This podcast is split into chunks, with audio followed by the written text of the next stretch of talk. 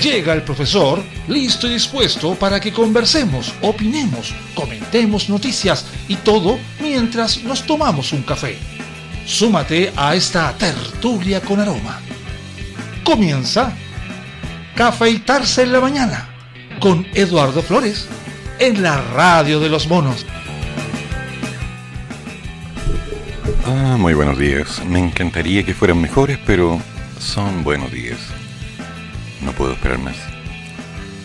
Lamentablemente durante las últimas horas me he dedicado a revisar Internet en todas las plataformas posibles para encontrar más información de lo que está pasando en Afganistán. Lamentablemente y con mucha rabia, puedo decirles que casi el 90% de los videos que he encontrado estaban editados. Cambios de audio, cambios de montajes, estructuras, o sea, obviamente la prensa se ha encargado de hacer que el tema sea lo más sensible posible. Pero hay uno que vamos a transmitir dentro de unos minutos, el cual va mostrando una realidad en Kabul. Mientras tanto, un paso a la vez. Nueva Zelanda se confina por tres días tras un contagio de COVID-19. Uy, aquí tenía que llegar. La primera ministra de Nueva Zelanda, Jacinda Ardern, ordenó este martes el confinamiento por tres días de los más de 5 millones de habitantes del país tras detectarse un caso de transmisión comunitaria en la ciudad de Auckland, el primero desde el pasado 28 de febrero. La medida que se da ante el temor de que el caso detectado hoy sea de la variante Delta entrará a rigor a las 8 horas chilenas, es decir, medianoche ya, aunque los casi 1.7 millones de pobladores de Auckland, la ciudad más poblada de Nueva Zelanda, y más de 1.600 de la aledaña península de Coromandel, estarán confinados durante 7 días. Tenemos solo una oportunidad. Solo una oportunidad. Necesitamos ir con fuerza y temprano para detener las transmisiones, dijo a periodistas en Wellington Arden cuya gestión frente al COVID-19 ha sido aplaudida mundialmente al justificar este confinamiento. Mm, en virtud de la orden sanitaria, los neozelandeses solo podrán salir de sus casas con mascarillas faciales y guardando una distancia de 2 metros respecto a otra persona para hacer la compra, practicar deporte, someterse a pruebas para detectar el COVID y alguna otra razón de tipo solamente esencial. El director general de salud de Nueva Zelanda, Osley Blomfield, explicó en la rueda de prensa que el hombre de 58 años, contagiado con el virus, quien viajó durante el fin de semana a la península de Coromandel, comenzó su periodo infeccioso el jueves pasado. Hasta el momento, las autoridades sanitarias no han podido detectar el origen del virus ni determinar si se filtró desde los centros de cuarentena para los viajeros internacionales. Si bien este caso se ha identificado en Auckland, requiere que muchos de nosotros, quizás todos, seamos parte de la respuesta. Es un asunto nacional. Desde el inicio de la pandemia, New Zealand acumula más de 2.900 casos confirmados y probables de COVID-19, incluyendo 26 decesos y 43 casos activos, casi todos en los centros de cuarentena. Las autoridades aceleraron la semana pasada la campaña de vacunación que se inició en febrero pasado con los trabajadores de fronteras y comenzó a inocular dosis de Pfizer a la población en general de más de 5 millones de habitantes a finales de julio. El Ejecutivo pretende terminar de vacunar a la población objetivo antes de finales del año para reabrir sus fronteras, que por cierto cerraron en marzo del 2020.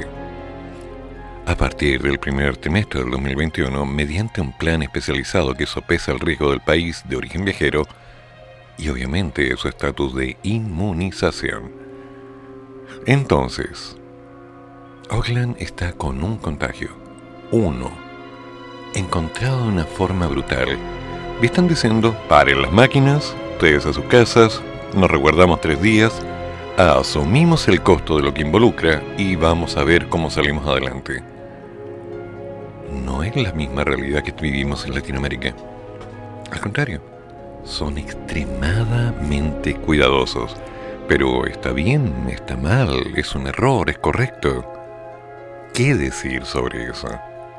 Lo claro es que en Auckland, en New Zealand, están encontrando formas agresivas, tajantes y fuera de toda discusión que se cumplen gracias a que la gente asume el costo real. En otras palabras, si allá les dicen quédate en casa, se quedan en casa. Si no hay que ir a trabajar, no se trabaja. Y mientras tanto, vamos preparando todo para que este resguardo y el costo que involucra se enfrente adecuadamente. Es otra realidad. Es otro grupo de personas, otra cultura y definitivamente una forma completamente distinta a la que hemos visto. La gente se cuida y se respeta. Así de gusto. Ahora tenemos que esperar para saber exactamente qué es lo que va a pasar, puesto que no será de la noche a la mañana. Sí, el paciente de 58 años viajó durante el fin de semana a la península de Coromandel y comenzó su periodo infeccioso el jueves pasado. Curioso, ¿no? Y las palabras son precisas tenemos solo una oportunidad. ¿Qué más claro? Necesitamos ir con fuerza. Y yo necesito un café. Bueno, vamos, comencemos el día.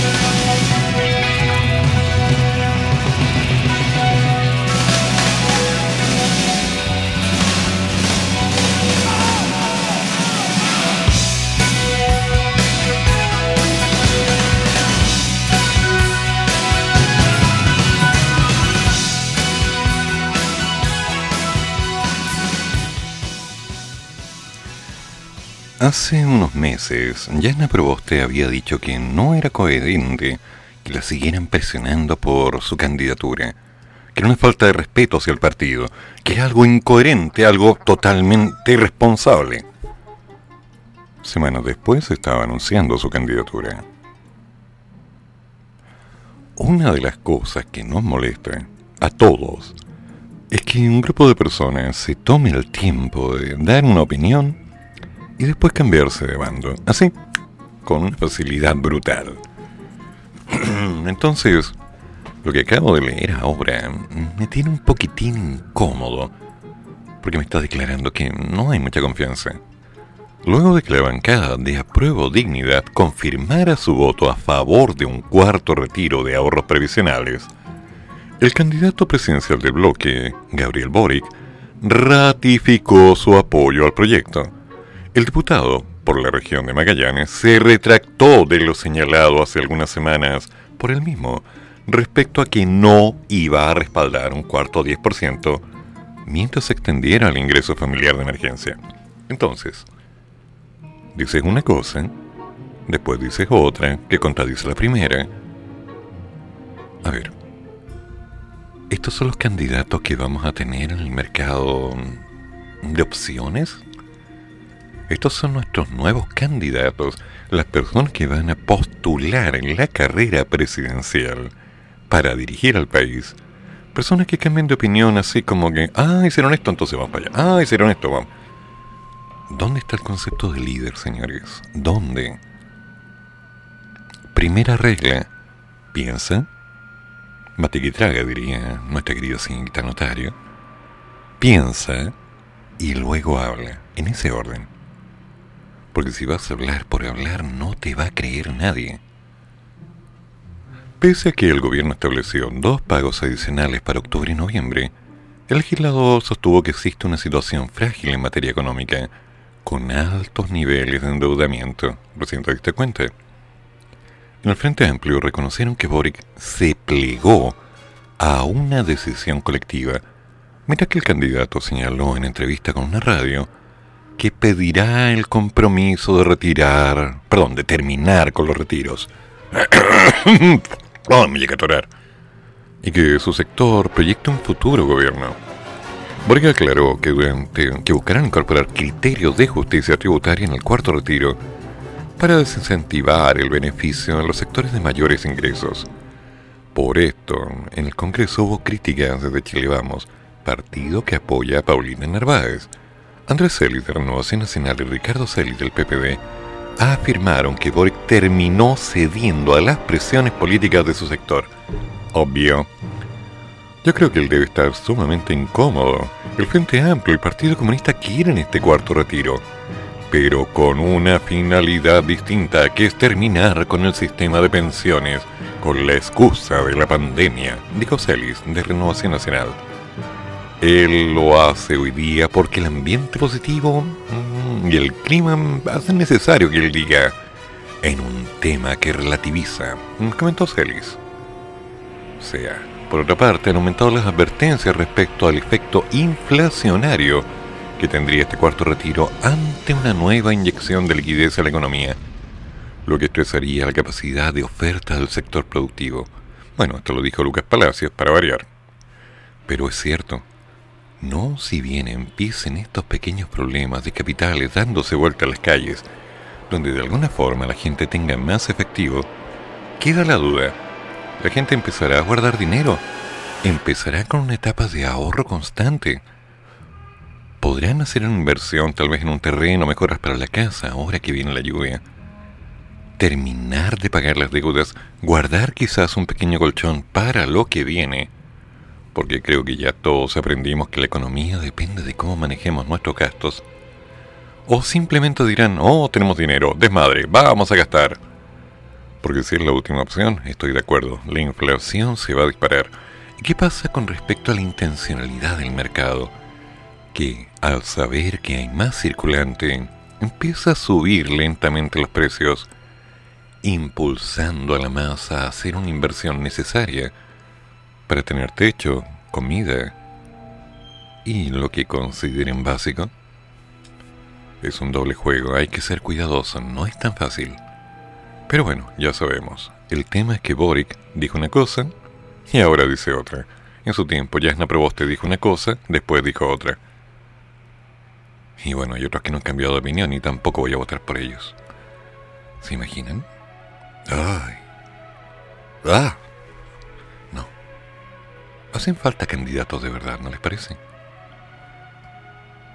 Sí.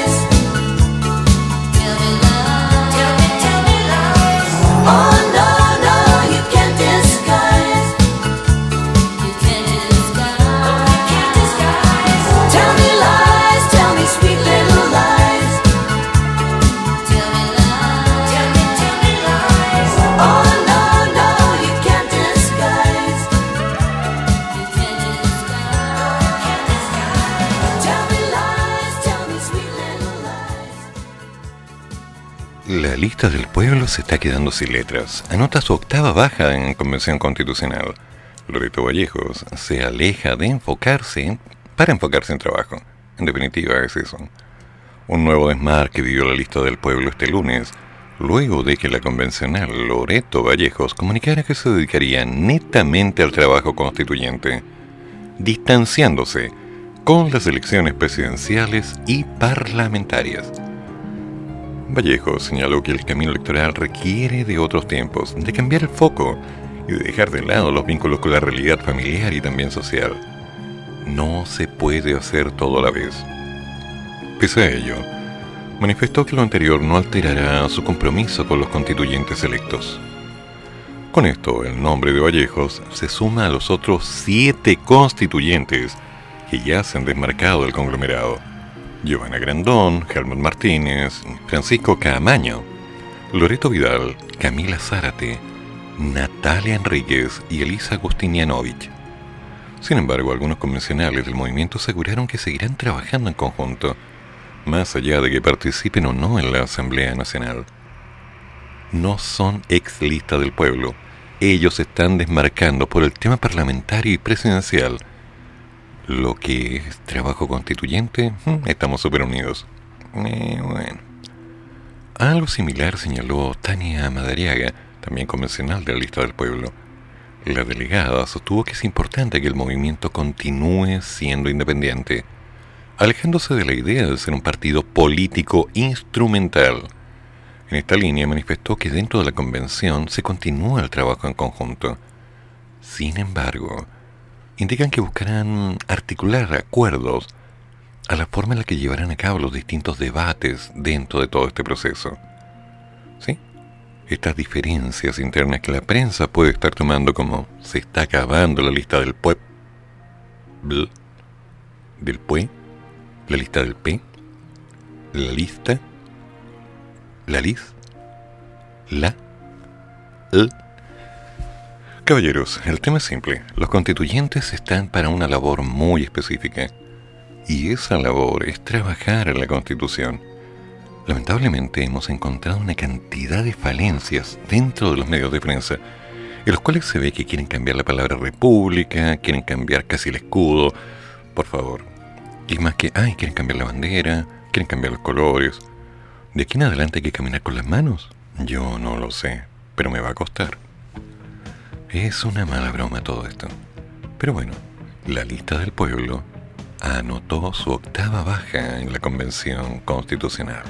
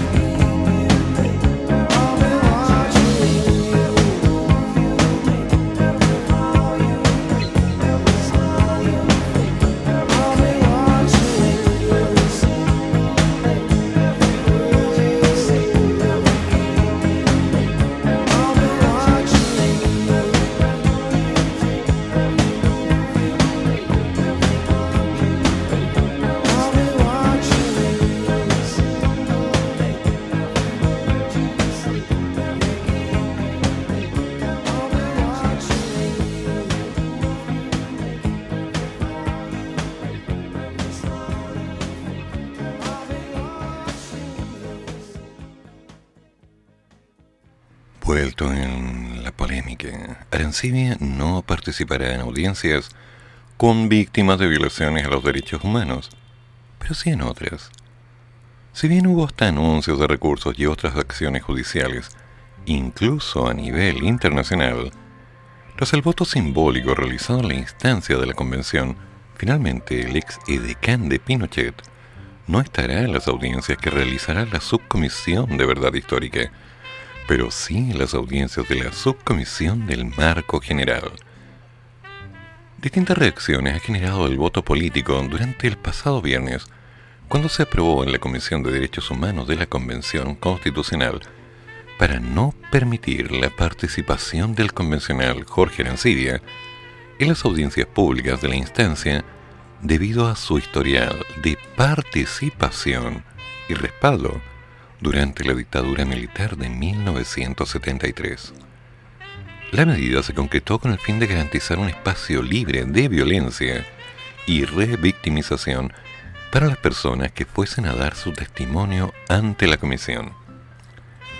La situación generó indignación y críticas desde el oficialismo, donde acusaron censura contra el ex comandante en jefe de la Armada, admitiendo medidas judiciales e incluso acudir a organismos internacionales para asegurar su participación en la Convención Constitucional. Este lunes, la comisión sesionó y Arancibia tuvo la oportunidad de referirse al tema, aclarando que no se inscribió la instancia para ser provocador, obstruccionista o negacionista, sino por considerar la materia como el eje central para redactar la nueva Carta Fundamental. Em, la verdad es que me dolió el alma. ¿Cómo no me advirtieron? ¿Por qué me tengo que enterar de esto por los medios de comunicación? ese chiste ya me lo sé. Debería haber esperado algún llamado, una carta o un mensaje. Esto es inaceptable y lo quiero expresar en esos términos. Tienen todo el derecho a votar y pensar como quieran, pero ustedes cometieron un daño a la institucionalidad defendiendo al comandante en jefe de la Armada. Por otro lado, Arancibia insistió en catalogar el voto político como una falta de respeto hacia su persona. Que se me trate de acuerdo a lo que ha sido mi vida, mi trayectoria, mi recorrido. Tengo derecho a estar sentado acá. Es que soy un ejemplo de antidemocracia. Es que soy un personaje negacionista. Perdónenme. Este no es un discurso político. Les estoy hablando desde el corazón. y me conmueve. Un minuto de... Nah, no da. Por su parte, la constituyente del Partido Comunista, Carolina Videla, se refirió en duros términos al tema durante la sesión. Si en este país, y discúlpenme por lo que voy a decir, se castigara el negacionismo como se castiga en Alemania, por ejemplo, el convencional de no sería convencional, sería un reo cumpliendo condena. ¿Mm? Carolina Videla, del Partido Comunista. Sin embargo, durante la sesión también se dio a conocer un hecho que terminó de dar un vuelco al caso. Esto debido a que la coordinadora de la instancia, Manuel Arroyo, aseguró en las audiencias públicas con víctimas de violaciones a los derechos humanos se realizarán exclusivamente en la Subcomisión de Verdad Histórica y Garantías de No Repetición, mientras que Arancibia sería parte de la Subcomisión de Marco General. Con esta salomónica decisión, se pone fin al conflicto que hoy acaparó la agenda de la instancia, ya que no se generaría una exclusión de Jorge Arancibia en las audiencias públicas dentro de la subcomisión y al mismo tiempo se recuerda la integridad de aquellas personas que se pongan en la otra subcomisión. Curioso, porque si vamos recordando, Arancidia, por voto político en la, en la Comisión de Derechos Humanos, declaró específicamente le han hecho daño a la Convención Constituyente. ¿Sí? Es curioso. La iniciativa fue aprobada el viernes con 10 votos a favor y 3 abstenciones, más 2 votos en contra, Y el argumento es que con ella se busca evitar esta revictimización a los sobrevivientes de la dictadura, dada la calidad de ex decán de Augusto Pinochet por parte de Arancibia. Esta jornada, el ex uniformado criticó la decisión y sostuvo que era fundamental conocer al otro. Con ese espíritu, él llegó a la comisión. Em,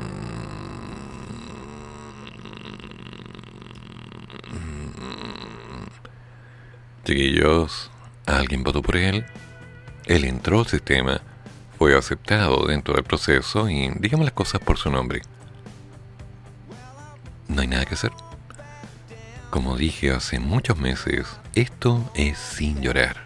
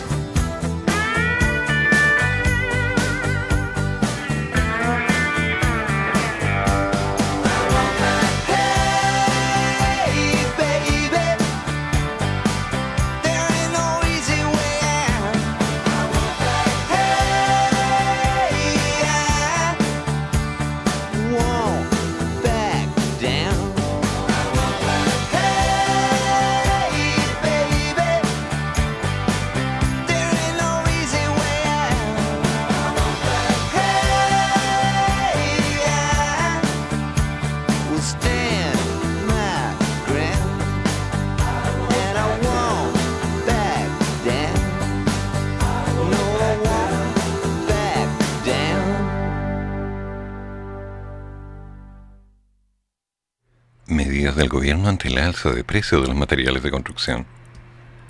En junio, el gobierno, a través del Ministerio de Vivienda y Urbanismo, Ministerio de Vivienda y Urbanismo, MIMBU, complementió un diagnóstico para el presente mes de agosto con respecto a la alza de precios de los materiales de construcción.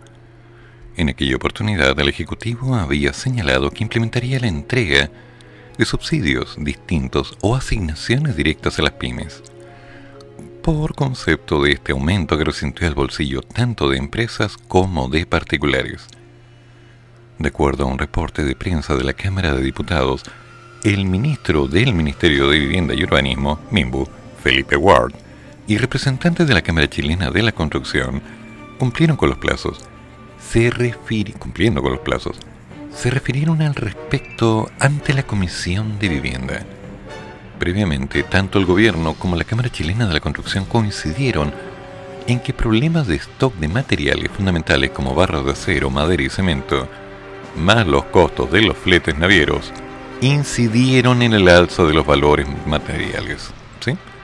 Ahora, tanto el secretario de Estado como el gremio de la construcción concordaron que se debe progresar en una alianza amplia que permita avanzar en políticas de Estado que enfrenten el creciente déficit habitacional que afecta a cientos de miles de hogares de nuestro país.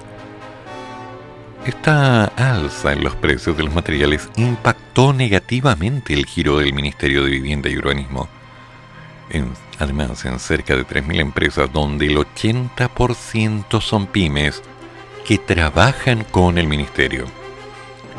El ministro informó sobre las medidas transitorias que se están ejecutando para enfrentar los efectos de la pandemia y también reactivar la actividad de la construcción. Comunicó, de acuerdo al reporte de la Cámara Baja, que ajustaron los subsidios a proyectos del Fondo Solidario de Elección de Vivienda, que beneficia a la población más vulnerable del país. Para ello, incorporaron un mayor número de los materiales de la construcción incrementaron las facultades de los CEREMIS. Enfatizó además que actualmente se han ingresado a los distintos servicios 38.122 solicitudes para optar al subsidio adicional. Ello representa un 40% del total. En cuanto a la representación de las solicitudes ya ingresadas al Servio, que podrían acogerse a este mecanismo en cada región, destacan las siguientes regiones: Arica y Parinacota con un 87.3%, Ñuble 85.7%, la Metropolitana con un 81.7%, Araucanía con un 56%, Los Ríos 50.1% y Maule con un 48.7%. Con respecto al mismo tema, el 12 de julio, un grupo de diputados de la democracia cristiana solicitó a la Fiscalía Nacional Económica que profundice los detalles que podrían existir tras el alza de precios de los materiales de construcción. Podría haber una colusión, dicen. Los parlamentarios esperan que con ello se descarte o confirme una eventual colusión por parte de las empresas proveedoras. A través de una misiva con 12 firmantes, pidieron al fiscal de la FNE, Ricardo Riesco, que incorpore una investigación, en caso de aún no existir, sobre hechos que podrían significar una afectación de la libre competencia y o una colusión en el mercado de materiales de la construcción. Plantearon además que gran parte de la demanda de dichos materiales surgió en virtud del retiro del 10% de los fondos de FP, dinero que muchas personas destinaron para mejoras en el hogar. Y por último, subrayaron que una investigación al respecto es importante, ya que la vivienda es el principal patrimonio de las familias de Chile. Bueno, esto se va a poner complicado, porque si se revela que hubo una colusión, puesto que al parecer la hay, solamente este informe nos podría decir hacia dónde va. Es de público conocimiento la actual afectación en la cadena de suministros del sector de construcción, que ha generado una alza significativa del precio de materiales de obra gruesa. Ven, cuidado, hay quienes se aprovechan.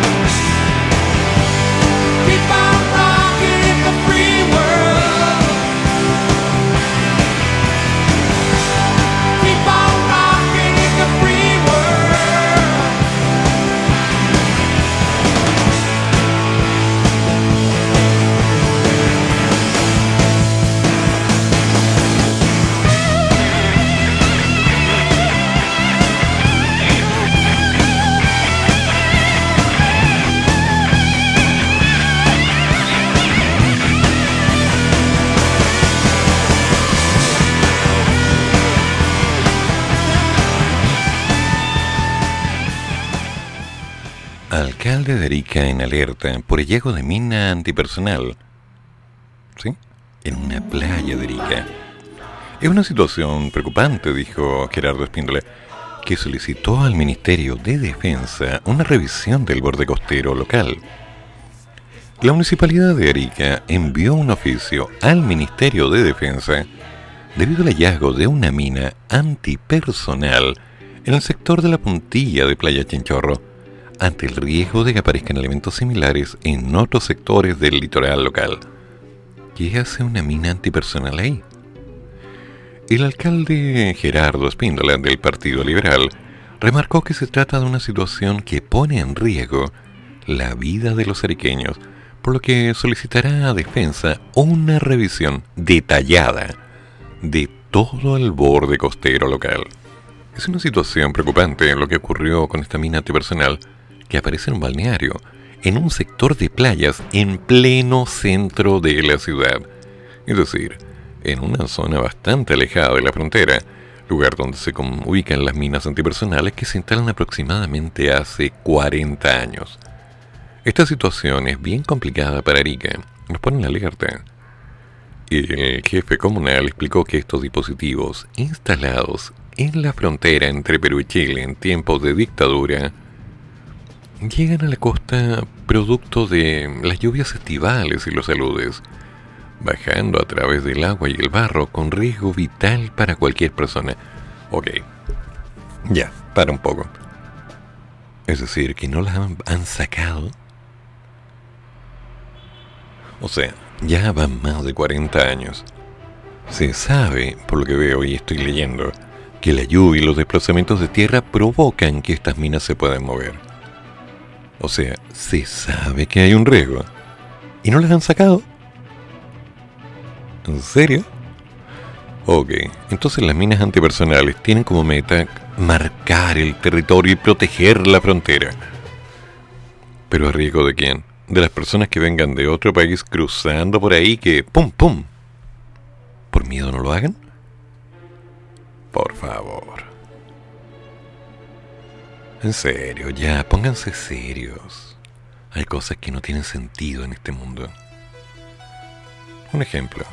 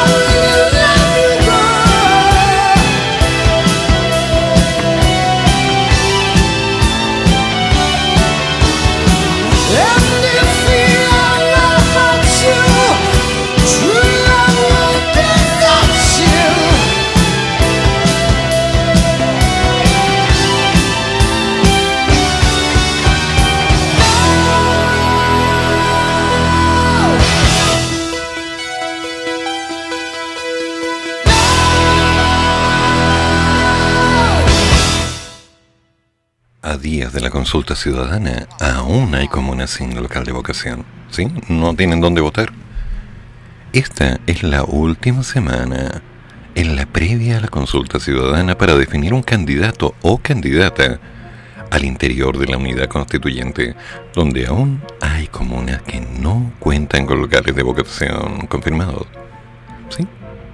Hasta este domingo era el plazo para dar a conocer los locales de votación, para los que los electores pudiesen elegir entre los precandidatos. Sin embargo, hasta el día de hoy, hay muchas comunas que no tienen publicado ni información alguna, ¿eh? ni idea. Se tenía la esperanza de que este lunes estuviera desplegado el 85% de los locales, los cuales teóricamente funcionarán entre las 9 de la mañana y las 6 de la tarde, para este sábado, 21 de agosto. Recordemos que en esta consulta pueden participar los militantes de los partidos Democracia Cristiana, Partido por la Democracia, nombrecito, ¿eh? Partido por la Democracia, ya bueno. Eh, Partido Radical, Partido Socialista, Partido Progresista, Partido Liberal, Nuevo Trato y Ciudadanos, como también los independientes, que no tengan afiliación política en ningún partido político que no participe en la consulta. La unidad constituyente tiene 2 millones de votos impresos. 2 millones, mira que son inocentes. Repartidos entre 600 y 650 locales a lo largo de todo el país aunque de todos modos la expectativa del sector no apunta a que se ocupen todos. Yo creo que no. Yo creo que no. ¿Cuánta plata votaron en eso? Es una semana decisiva. El futuro de Chile en cuanto a contar con un gobierno que haga los cambios sociales y mantenga la estabilidad política e impulse el crecimiento económico. My precios. Mm. Se define en gran parte en esta semana. Tenemos una gran opción, tenemos grandes ideas, esperamos recibir la confianza de la ciudadanía, dijo Maldonado en la previa. Por su parte, el diputado Víctor Torres, de Democracia Cristiana, obvio, habló respecto al programa de gobierno de Yasnita Proboste, el cual fue presentado en la última jornada y que detalló no está construido desde la lógica de los técnicos, sino que fundamentalmente a partir de elementos de este tipo, con una participación amplia y ciudadana, donde muchos incumbentes, lenguaje incumbente, pudieran también opinar, y eso ha significado entonces poder contar hoy con un gran programa que representa el sentir de la ciudadanía. ¿Y eso fue una botillería? ¿Qué pasó? Y bueno. Pero te complementó que en nuestras bases programáticas nos hacemos cargo de cómo reconstruirnos después de un mal gobierno que durante 15 meses le estuvo negando los apoyos a las familias que lo necesitaban. ¡Ay, qué feito! Esta es una consulta ciudadana donde nos parece que es fundamental que podamos tener una participación más amplia y muy diversa del mundo independiente, de aquellos que participan de unidad constituyente, pero sobre todo de la comunidad que no es militante y que puede participar, eh, señaló por supuesto la presidenta del Senado. Por otra parte, la senadora remarcó que hay unidad en el bloque, destacando que en el debate de anoche, más bien del domingo, eh, Narváez mm, ha dado todo tipo de garantía de que por ser ella la que resulte electa, ha comprometido a quien gane. O sea, no dijo nada. Nosotros seguiremos recorriendo el territorio, ya sea en la Araucanía, después en la región metropolitana. A finales de esta semana estaremos nuevamente en el sur y el sábado esperaremos tranquilamente los resultados. La compro. O sea, un político ahí relajado, tomándose un brandy, en este caso un vino. Ahí, no, ¿cómo van? Muy bien, no, perfecto, sí, no hay problema, sí, está bien, todos participando, esto es un juego. Nada, van a estar comiéndose las uñas ahí, fumando, pero como... Ya. A su vez, Narváez reiteró su postura contraria a un cuarto retiro de ahorros previsionales y aprovechó de criticar al candidato presidencial de apruebo dignidad, el señor Boric, quien ha ido modificando su posición, inicialmente en rechazo y que ahora se abrió a una prueba. Mm, sí. Qué feito, ¿eh? Qué feito. Creo que lo más difícil muchas veces es la acción política de ser consistente, sostener las posiciones, poder defenderlas hasta el final. Lamentablemente lo que ha hecho Gavito en esto, Gavito se tenía que llamar igual que otro que conozco, al que no respeto lo más mínimo. En fin. Gavito, me doy una pizza. Cinco de hecho. Ah. Lo que ha hecho Gavito en esto, una vez más, es mostrar que le cuesta sostener sus palabras hasta el final. Y eso, evidentemente, desde mi punto de vista, resulta preocupante. Reprocho la bandera socialista. No tengo problemas de inconsistencia, replicó Boric, justificando que vamos a hacer todos los esfuerzos por estar del lado de quienes lo necesitan. Vamos a buscar cuál es la mejor complementariedad entre la extensión del IFE y un retiro para quienes estrictamente lo necesiten. Ah, y tú vas a ver eso. No hay que olvidar que el adversario está en la continuidad de este gobierno ¿Cuál continuidad? ¿De qué estáis hablando, Gabo? Paga las pizzas. Y deja de andar hablando mal de la gente que es tu amiga, descontando que le hiciste la media cama a gente que para mí es importante en el trabajo. Bueno, ese es otro Gabo, pero también se llama Gabo.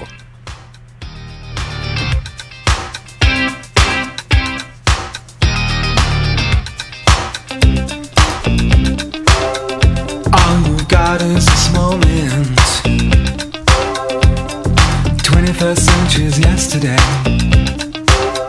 You can care all you want.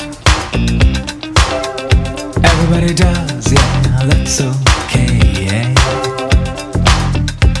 So slide over here and give me a moment. Your moves are so raw. I've got to let you know. I've got to let you know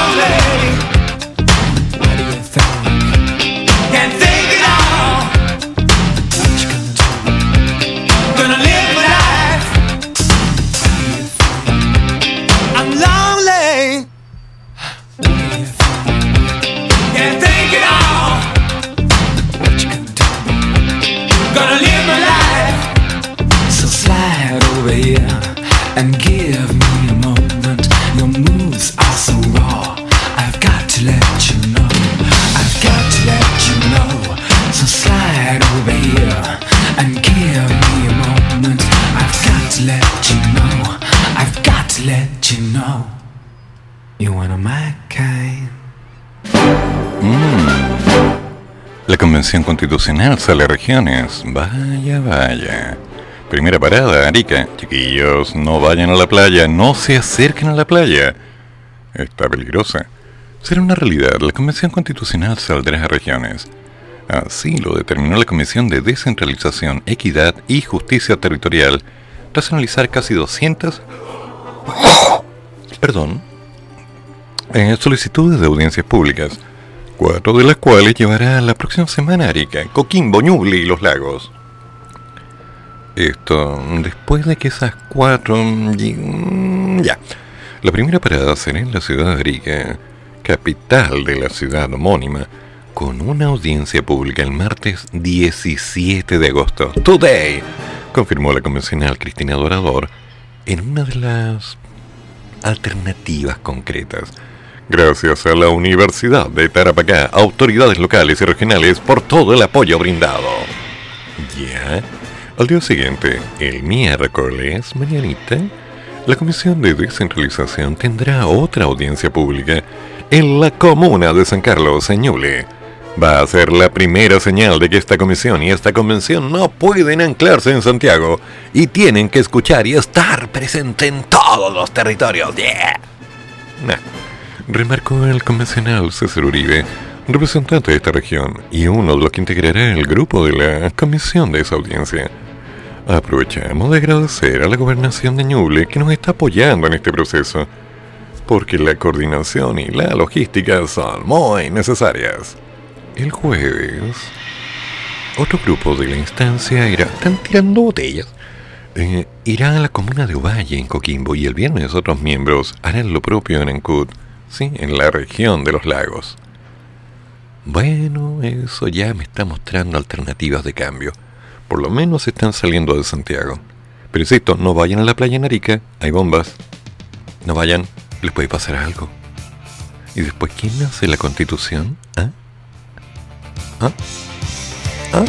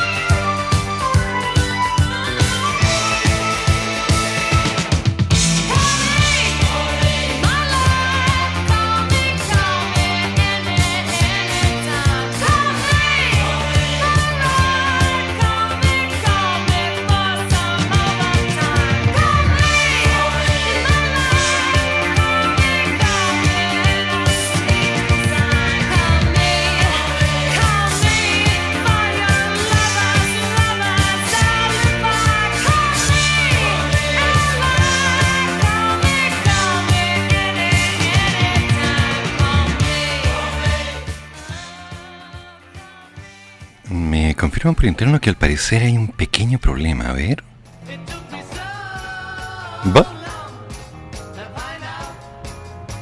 ¿Y esto? Qué curioso. En la radio de los monos están sonando los Beatles y adivinen quién no ha puesto la música de los Beatles. Esto es raro, absolutamente raro. Mm, Algo extraño está pasando. Bueno, porque en este momento estoy emitiendo y al parecer me estoy escuchando muy bien. Pero por alguna razón que va más allá de lo entendible, no me están escuchando. Me siento solo. Me siento abandonado. Voy a sufrir. Me voy a comer un gusanito. Con chocolate, obvio.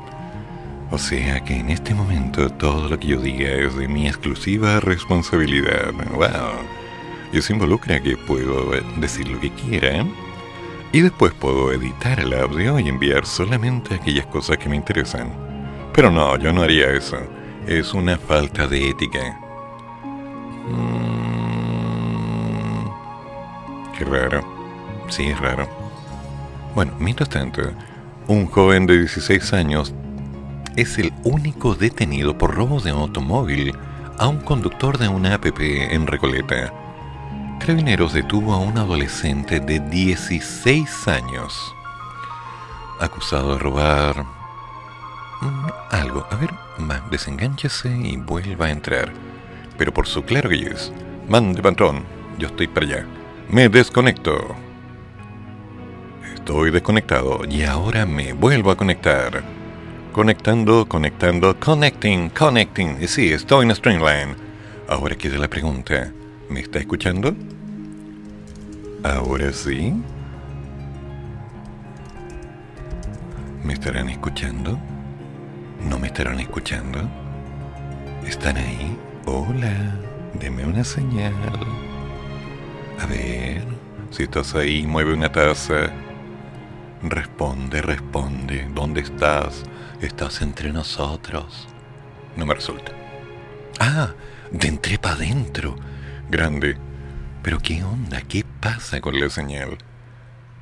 Bueno, lo concreto es que ya nos queda poco y sigamos con la idea. Como decía, Carabineros detuvo a un adolescente de 16 años. Yo sabía que tener el tarot en la mesa me servía, yo sabía. Bueno, un buen martillo al lado del router también ayuda. Todo quedó al descubierto durante la noche del lunes cuando un ciudadano venezolano llegó a la tenencia San Luis para denunciar el robo de su vehículo.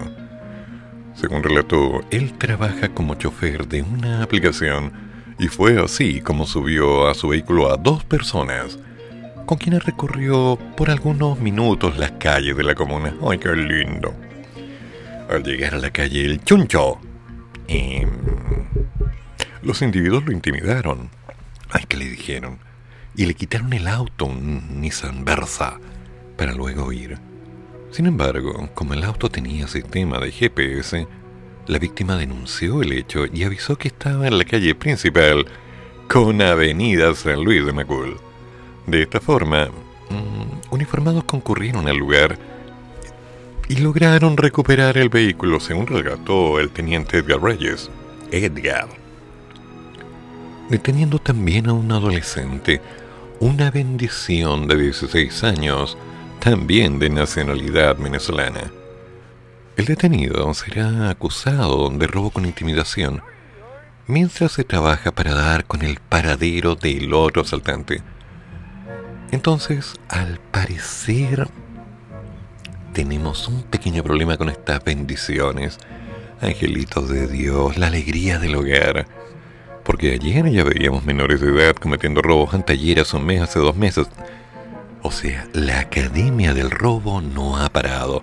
Y por supuesto las intenciones de poder capacitarlos en una serie de actividades que puedan potenciarlos, mm, al parecer se está transformando en el pan de cada día y no estamos llegando a nada. Bueno, damas y caballeros, lo simpático de esto es que van a poder escuchar la repetición del programa. Y aún no entramos en el tema fuerte, ¿eh? Oh, yeah.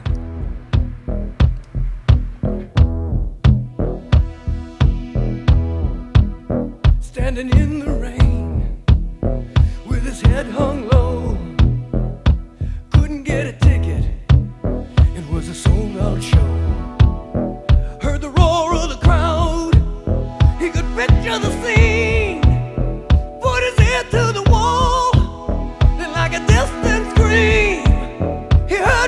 Satan.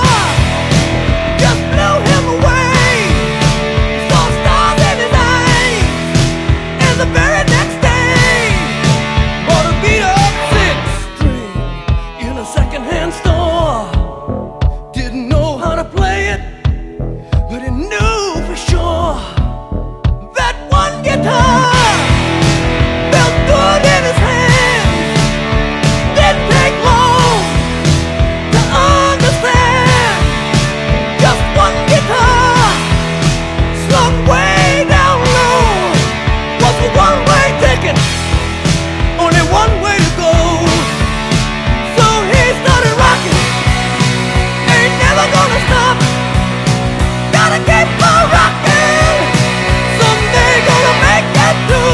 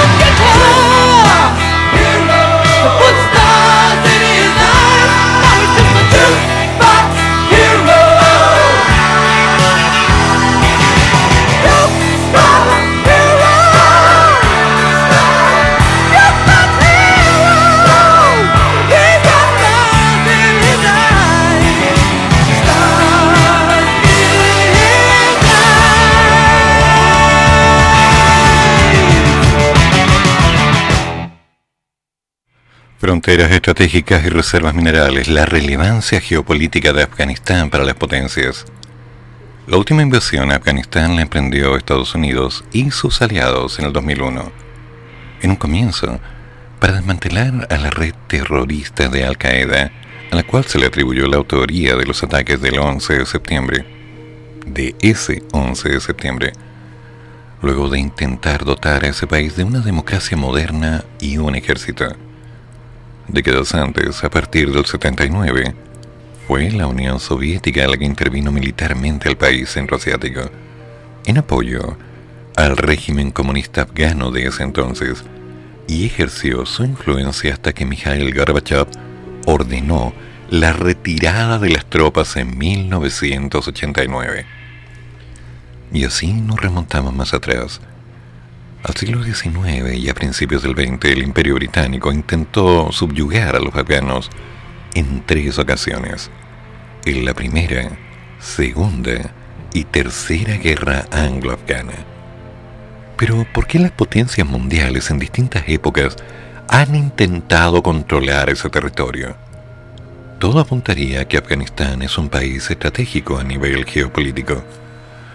Ubicado en el centro de Asia, comparte fronteras con China e Irán. Esta, próxima Rusia India, ha sido zona de encuentro de distintos imperios y rutas comerciales. El director del Observatorio de Asuntos Internacionales de la Universidad Finisterrae, Alberto Rojas, explicó que la relevancia de Afganistán ha ido cambiando a lo largo del tiempo y que en términos concretos cobró importancia geopolítica a partir del siglo XIX, despertando el interés de grandes imperios de la época, como el ruso o el británico, ya que controlar Afganistán permitía una gran influencia en la región de Asia Central, sobre todo en función de las alternativas y las entradas que esto podría abrir para nuevas rutas comerciales terrestres, además de la posibilidad de explotar sus variadas materias primas. En tanto, actualmente dice que más allá de su importancia geopolítica, Afganistán es un territorio cuyas fronteras lo conectan con países tan diversos e importantes como Irán o China, y que son muy recelosos de sus esferas de influencia regionales.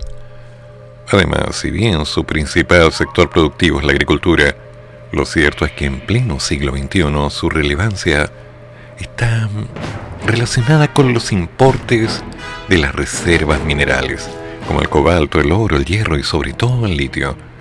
Se calcula que Afganistán tiene reservas de litio equivalentes a los de Bolivia, y si esos minerales pudieran ser explotados por otro país, le garantizaría grandes riquezas, pero también una posición privilegiada en términos tecnológicos. A eso se suma que es uno de los mayores productores de opio en el mercado mundial del narcotráfico. Con todo, el analista afirma que hoy día lo que pasa en Afganistán es relevante para todo el sistema político internacional, ya que con el triunfo de los talibanes aumenta el peligro de un resurgimiento de grupos islámicos radicales que buscan aumentar su influencia o reactivar los ataques terroristas de Occidente. Advierte que hoy los talibanes son mucho más poderosos que cuando tomaron el poder por primera vez en 1996. Detalla que en ese entonces Afganistán era un país en ruinas tras los 10 años de ocupación soviética y que después vivió una guerra civil de 7 años. Era un país con armamento casi obsoleto, casi nula tecnología. Sin embargo, ahora los talibanes toman el control de un país que tuvo 20 años para modernizarse y que cuenta con mejor estructura. En todo, todo, todo sentido. Además, se apropiaron del equipamiento de las ya desaparecidas Fuerzas Armadas afganas, desde rifles de asalto, municiones, vehículos blindados tipo zombie, hasta helicópteros artillados. Esto abre la posibilidad de que Afganistán vuelva a transformarse en un santuario para grupos terroristas, como lo fue para el Al-Qaeda a finales del siglo XX. De hecho, esto podría fortalecer a una debilitada Al-Qaeda y otros grupos similares, como el Estado Islámico, con el regreso de los talibanes al poder. Hoy el mundo se ha vuelto menos seguro.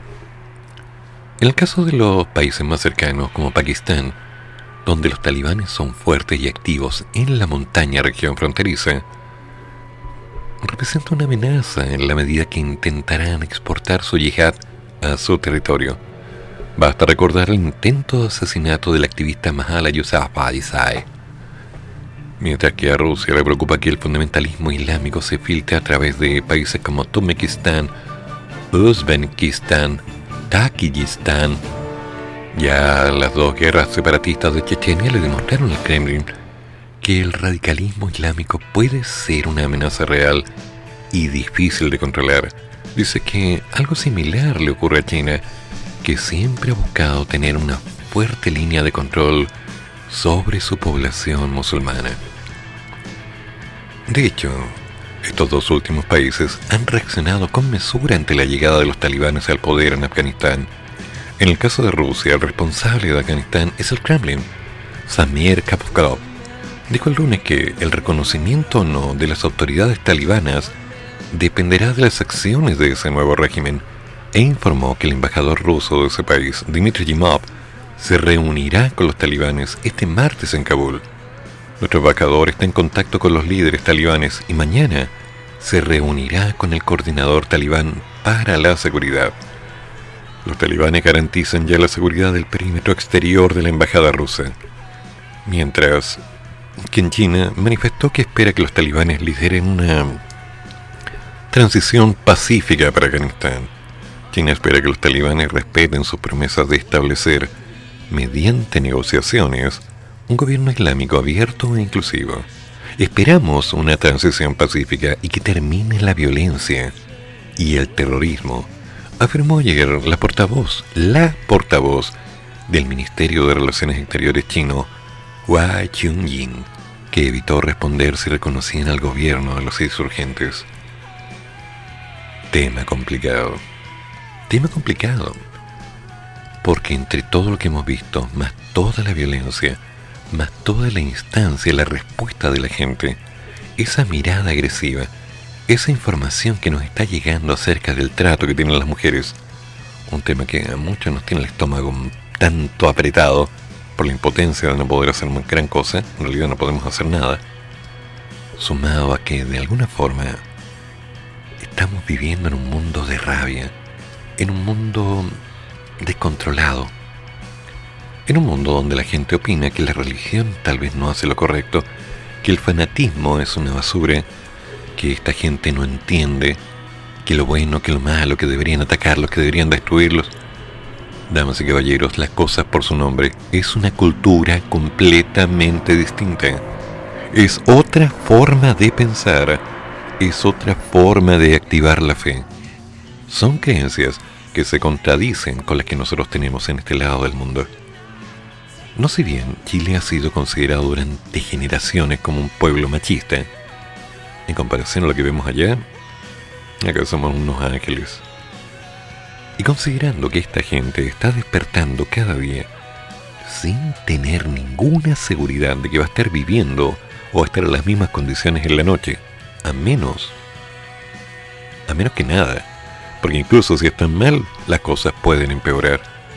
Hoy en día, el ser mujer en Afganistán peor que un pecado. Y lo malo es que ellos lo saben. Hay un periodista en este momento, Jorge Said, que está desde Kabul, Afganistán, y que envía información. Pueden revisar en Uninoticias, pueden revisar en Twitter. Hay una serie de videos acerca de Jorge explicando lo que está pasando allá. No es fácil. No es simple. No es aceptable. Y es una realidad. Nos va a costar nos va a costar mucho. No tengo idea cómo vamos a terminar esto, pero me pongo a pensar que mañana vamos a despertar y las noticias van a hablar de una nueva variante, tal vez un encierro, van a hablar del IFE, van a hablar de los retiros, van a hablar de los bonos del gobierno, seguramente las noticias van a estar relacionadas con la DC y las elecciones, la constitución, lo que ocurre en la Araucanía esta separación entre los pueblos originarios y todo este eterno circo que ha dado vueltas durante tanto tiempo. Sin embargo, si miramos desde afuera, si miramos desde Colombia, desde Perú, desde Argentina, vamos más lejos. Si miramos desde Francia, desde Italia, desde Alemania, vámonos hacia New Zealand. Revisemos Auckland, vámonos a Australia. Caminemos un poco alrededor del mundo y vamos a ver que la realidad local en cada uno de esos países es completamente distinta a la que nosotros tenemos acá. Aquí tenemos una situación tensa, incómoda, local, que nos tiene bastante acotados. Pero ahí nos vamos levantando. Y vemos gente reclamando que esto, que lo otro. Sin embargo, no estamos tan mal. Y eso hay que verlo desde afuera, con los ojos abiertos como tiene que ser.